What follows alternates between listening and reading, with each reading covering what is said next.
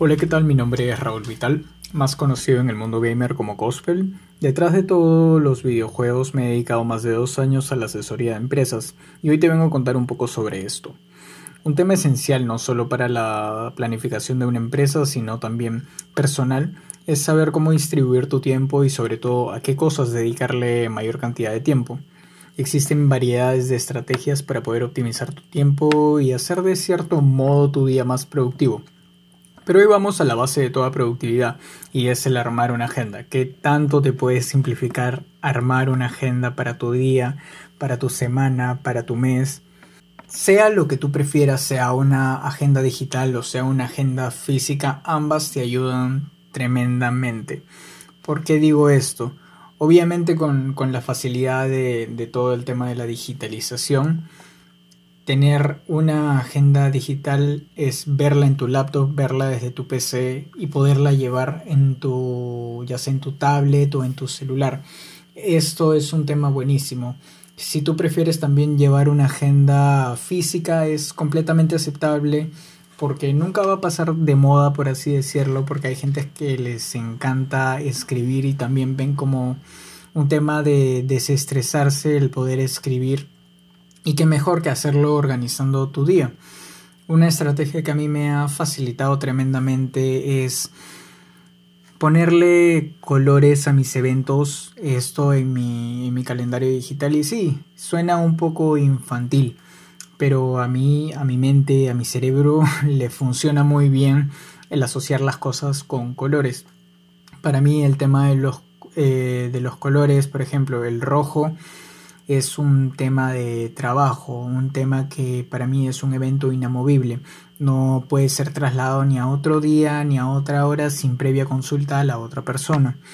Eh, si yo, por ejemplo, necesito ir al mercado o cosas que no necesariamente necesite hacer en el, en el día y la hora, sino que pueden ser trasladados, que te digo, si no voy al mercado el lunes, tal vez puedo ir el miércoles o el viernes porque no es algo urgente yo los pongo de un color azul. Esto pues con la finalidad de, poder organizarme mejor. Obviamente incluso cuando yo grabo podcast con, con eh, lo que yo utilizo es Google Calendar, que lo que me facilita es que yo puedo enviarle notificaciones a él 30 minutos antes, una hora antes y recordarle que ese día vamos a grabar y pues obviamente esto es completamente personalizado, entonces si tú tienes una reunión con tal persona, lo puedes agendar y trasladarlo por medio del correo a su celular y que le lleguen notificaciones a esto. Esto es una herramienta útil para mí, pero si no, como te digo, lo puedes eh, utilizar de una manera más sencilla, que es más sencilla y más personal, una agenda física. Vamos a, pasar, ya que hemos tocado el tema de la, digitalización, a un tema bastante curioso. Y es que últimamente me estoy topando con muchas noticias, con muchas bases de información que dicen que la digitalización es algo innovador, es algo novedoso. Y esto es un concepto completamente erróneo, ya que la digitalización no es algo reciente. La verdad tras todo esto es que la digitalización lleva años en el mundo y siempre ha estado en una constante evolución, con el mismo fin desde que se empezó, que es simplificar la vida del usuario. Pero llevándolo a un ambiente más profesional, la digitalización eficaz es aquella que genera no solo simplicidad, sino satisfacción al receptor. Obviamente, como ya lo tocamos en la entrevista con Georgette, en el tema publicitario, es más, yo creo que en el tema de todo negocio siempre hay un emisor y un receptor. La finalidad de la digitalización eficaz es que el receptor se sienta satisfecho con el tema de haber acudido a tu digitalización tú como empresa. Y ahora, esto lo vamos a poner de una manera más simple con un ejemplo. Yo no sé si ustedes compran en línea o no, pero en caso lo hagan, creo que todos alguna vez hemos visto alguna tienda de ropa que obviamente tiene más productos y todo esto, pero su fuerte es ropa. Ah, he pasado, digamos, la mala experiencia de que si bien yo selecciono variedad de productos y los llevo al carrito y a la hora de pagar me derivan a otra página web, es como que yo me siento un poco decepcionado eh, por la empresa. Porque obviamente es como que estoy seleccionando todo, estoy haciendo el papeleo, por así decirlo. Y al final cuando me derivan a otra página me están diciendo, ¿realmente lo quieres comprar? ¿Estás seguro que lo quieres comprar? ¿Eres tú? Ah, no, no, estimado Saga Falabella, no, no soy yo. Eh, era mi alter ego. Eh, quería comprar otras cosas, pero gracias, gracias por hacérmelo recordar. Eh, sí, tienes mucha, mucha razón, no, no quería comprarte. Es algo totalmente estúpido y es algo totalmente que debilita a ti como empresa, te debilita porque tú eres una macroempresa que a su cargo tiene un millón de, trabajadores y esto no tengo, no tengo dudas. Entonces, no sé qué es lo, lo, que les pasa en la cabeza, la verdad, a Saga a Ripley, para intentar tercerizar el tema de las pasarelas de pago, porque, a ver, cuando tú tercerizas, digamos que te ahorras cierto dinerito. Pero hay empresas más chicas que se arriesgan a esto. ¿Por qué? Porque quieren simplificar el accionar eh, la venta con tu cliente, el concretarla. ¿Qué es lo que pasa exactamente con este tema de las pasarelas de pago? Cuando tú tercerizas algo, como ya les dije, ahorras unos centavitos. ¿Por qué? porque Mastercard, porque Visa te cobran una comisión al hacer una pasarela de pagos, pero es una comisión pequeña a, lo que tú ganas, la verdad. Es como que yo te diga, y esto creo que muchas veces lo han visto en, en memes o algo, de que le hacen como que una supuesta oferta, pero realmente te están dando el precio real. Bueno, con este tema no, no quiero adentrarme mucho, pero hablando netamente sobre las pasarelas de pago, si tú tienes una, pequeña empresa que tiene una cierta cantidad de dinero que le llega al bolsillo mensualmente y es fija o pues digamos varía por unos cuantos soles, dólares o centavos, arriesgate a tener una pasarela de pago porque créeme que a tus usuarios les va a encantar el simple hecho de que les simplifiques los procesos. A mí en lo personal no me gusta que me deriven a otras páginas porque siento de que fuera que sea una pérdida de tiempo es como que realmente realmente estás pensando que yo no quiero comprar esto. No me lo pongas más difícil y esto y esto vamos a, tocarlo como que existe un tema en ventas que se trata el embudo de ventas y no no les quiero alargar mucho este proceso, pero la clave de toda venta es simplificar el, proceso de la interacción con el cliente. El cliente no quiere saber cuántos botones tiene tal cartera, eh, si es que si es que resiste al agua. No, no, no, no, no, no, no. El cliente simplemente lo ve, ve que es bonito, ve distintas fotos, ve el color y lo compra. No hay más. No le, no le importa si es que lo hicieron en Taiwán, en China, en Sudáfrica, en el Congo. No le importa eso, la verdad. Eh, y mi consejo es que sí, si tú estás incursionando en este tema de crearte tu sitio web y ya tienes tiempo en el mercado, porque esto sí hay que ser bastante consciente. Si tú recién estás empezando un negocio o una empresa, Sí, es verdad que es muy útil tener una página web, pero si tú ya tienes tu negocio físico y así sea por años, tú no conoces el mercado digital, lo estás empezando a palpar. Entonces, no, mi recomendación es no te arriesgues de frente a tener una página web y trata de probar tu interacción con las redes sociales. Porque es verdad, a muchas empresas que no tienen página web les va excelente con, redes sociales como Instagram, Facebook, como también es el caso de que mucha gente nunca ve las redes sociales de empresas grandes de ropa, pero sí ve su, su página web y se entera de todas las novedades y lo compra por ahí. Entonces, tienes que, para mí, estudiar a tu público de pies a cabeza para poder crear tu contenido. No solo tu contenido, sino también tu plataforma digital, tu página web.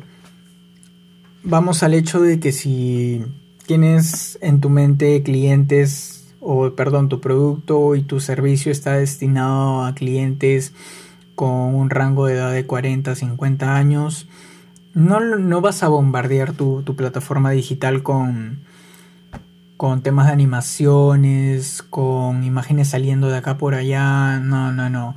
Arriesgate a tener un, una temática más minimalista. No sobrecargues tu sitio web porque esto la verdad va a aborrecer a tu cliente. Si tienes clientela joven, tal vez sí le puedes meter eso, pero obviamente la cosa no es que sobrecargues tu plataforma con cosas innecesarias, sino que sea un tema, como ya lo toqué, el simplificarle y el agilizarle el tema de la compra al cliente. Ahora, vamos al hecho de que ya, ya evaluaste cuál es tu propuesta palpable en el mundo digital ya tienes tu cartera de clientes en el mundo físico y ahora quieres llegar a más gente. ¿Será rentable el, hacer una página web? La verdad es que sí. Y esto lo voy a decir con toda sinceridad. Un dominio es muy barato de comprar y es muy rentable de hacer. Digamos que tú como empresa con una sola venta de, tu, de cualquier producto que vendas. Obviamente no vas a vender un arete y vas a pagar con un arete eh, tu dominio. Pero tal vez con una camiseta, con algo que tú vendas, puedes pagar tu dominio eh, un año. Puedes intentar arriesgarte un poco unos cuantos centavos más por semestralmente o anualmente actualizar tu página eh, con no solo con contenido, porque igual el contenido siempre tiene que ser renovable, sino con algunos detalles que agilicen el proceso de la compra eh, al cliente. Ahora, siempre está este eterno dilema de, al menos para los programadores, con dónde poner el tema del carrito. Eh, en el mismo objeto, en la esquina superior, no. A ver, siempre te tienes que poner en, la, en los zapatos de tu comprador porque de nada te va a servir que tú empieces a pensar como a ti te gustaría porque la gente nunca se va a tomar el, el, tiempo de pensar como tú. Está bien, tú tienes, como ya lo dijimos con Georgette, tú tienes todo un trasfondo eh, al momento de publicitar, de crear algo, pero las personas no se van a tomar el tiempo de pensar como tú, simplemente quieren comprar y ya. ¿Les parece bonito? Ok, lo compro. Eh, ¿Me es útil? Ok, lo compro.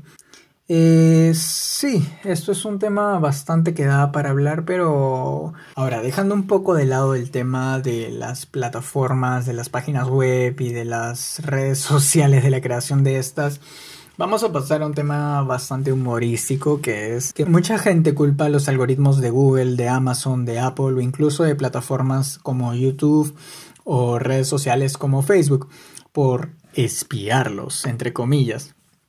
¿Hay algo útil tras este supuesto espionaje que le hacen a los usuarios de estas plataformas? La verdad es que sí, y hay muchas cosas útiles. Y vamos al hecho de que hay millones de usuarios y millones de creadores de contenido que tal vez no son muy vistos y la plataforma los intenta de, ayudar o de apoyar. Por ejemplo, vamos a simplificarlo con un ejemplo. Ustedes terminan de escuchar Nerds Movement todos los capítulos y ya no tienen nada que escuchar en Spotify. Spotify supuestamente te vende la idea de que tienes música o contenido sin interrupciones. Entonces te parecería bien de que tú eh, dejes de escuchar música por 5 minutos y te deje en el aire Spotify pensando como que, ¿qué le puede gustar? Ya no tengo más música que ponerle. No, lo que de frente te va a votar es contenido similar. Obviamente, si tú ya te escuchaste todos los capítulos de Nerds Movement, te va a votar tal vez eh, podcast de tecnología, de videojuegos, tal vez alguno que otro con sección empresarial. Pero eh, es, a esto es lo que va el tema de las plataformas. Quieren cumplir su promesa, por ejemplo. Con YouTube existe el tema de Los seguidores de este canal también han visto estos videos y pues te mandan toda una fila de videos que supuestamente han visto los, los que ven este canal. Con Facebook pasa algo similar. Si tú, por ejemplo, estás buscando temas de... Y esto voy al tema referido de Facebook con el market. Si tú buscas audífonos nuevos, si tú buscas un teclado, un mouse, etcétera, te va a seguir mandando, igual pasa con Amazon por ejemplo, te va a seguir mandando referencias a lo mismo, así ya hayas comprado tú uno. Pero esto porque hasta que digamos empieces a buscar reiteradas veces algo y obviamente pues tanto Facebook como Amazon como cualquier plataforma Wish, Linio o en la que tú vayas a comprar siempre te va a botar anuncios de esto. ¿Esto es un espionaje? No, no es un espionaje, es simplemente el algoritmo actuando de una manera eficaz, porque obviamente ninguna plataforma es loca para no, para no vender. O sea, por algo estás invirtiendo dinero en anuncios, por algo estás invirtiendo eh, dinero en temas de posicionamiento a nivel digital para que al final la gente no recurra a tu sitio web. Esto es algo bastante y hay que ponerlo con la cabeza fría porque mucha gente lo ve como, como espionaje. A ver, vamos a ser sinceros. Si tú no eres presidente, si tú no eres alcalde, si tú no tienes una compañía ranqueada, no consideres que es espionaje porque nadie quiere saber tu, tu información personal. Simplemente te están recomendando eh, otro vistazo que tú tal vez estás omitiendo, pero este es el rol de, las plataformas, tales como Google, Amazon, eh, Wish también hace lo mismo.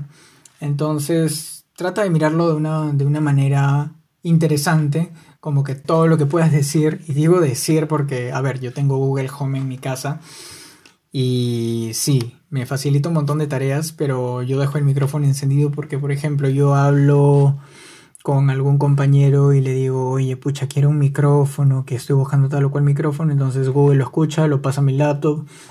Y cuando yo abro Google o cualquier tema de anuncios o búsqueda, en el tema de, las eh, de los anuncios de cualquier plataforma, porque todas las plataformas tienen anuncios de Google, los Google Ads, me sale un tema de audífonos. Incluso en Instagram también me salen temas de de páginas que vendan micrófonos, paneles de sonidos, aisladores y todo esto. Entonces no es un espionaje, para mí es una, una ayuda muy necesaria. Retomando un poco el tema de la digitalización, creo que esto es un tema serio. Y sí, por las circunstancias actuales, toda empresa se ve obligada a digitalizarse y es cuestión de adaptarse o morir en el proceso. Cabe recalcar que el 62% de empresas a nivel global ha cerrado por este tema de la pandemia en menos de un año. Esto es terrible, terrible sí, porque mucha gente que tenía un proyecto en mente y no lo ha sabido llevar bien en, el tema digital ha fracasado y tal vez crea de que su producto no es rentable. Eh, y voy a tomarme una pausa con esto y decir un consejo que la verdad espero lo, puedan aprovechar mucho y es que si tú estás teniendo una idea de, de crear una marca o algo, intenta evaluar mil veces que no sea un sector sobreexplotado. Si tú intentas vender, digamos, ropa, eh, accesorios y esto es un sector que si bien está muy, muy, muy ocupado, ocupado de empresas,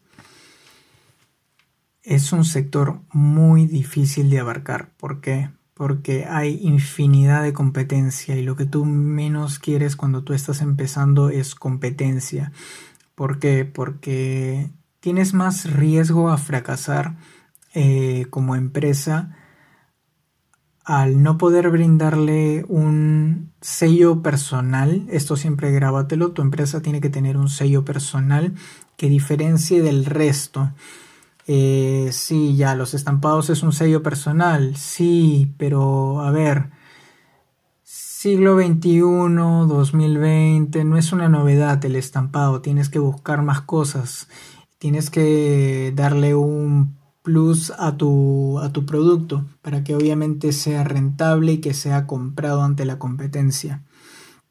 Eh, este es el tip que te puedo dar y un dato adicional si lo quieres ver por este lado es de que uno de los sectores menos abarcados en el Perú es el sector de alimentos y bebidas.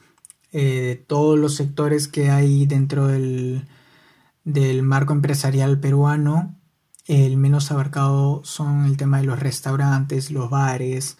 Obviamente que a este punto es un poco difícil tener un restaurante o un bar abierto, pero lo que sí puedes hacer es un tema de delivery. Entonces busca estas opciones, estos datos que te doy y trata de implementarlo un poco más, ¿no?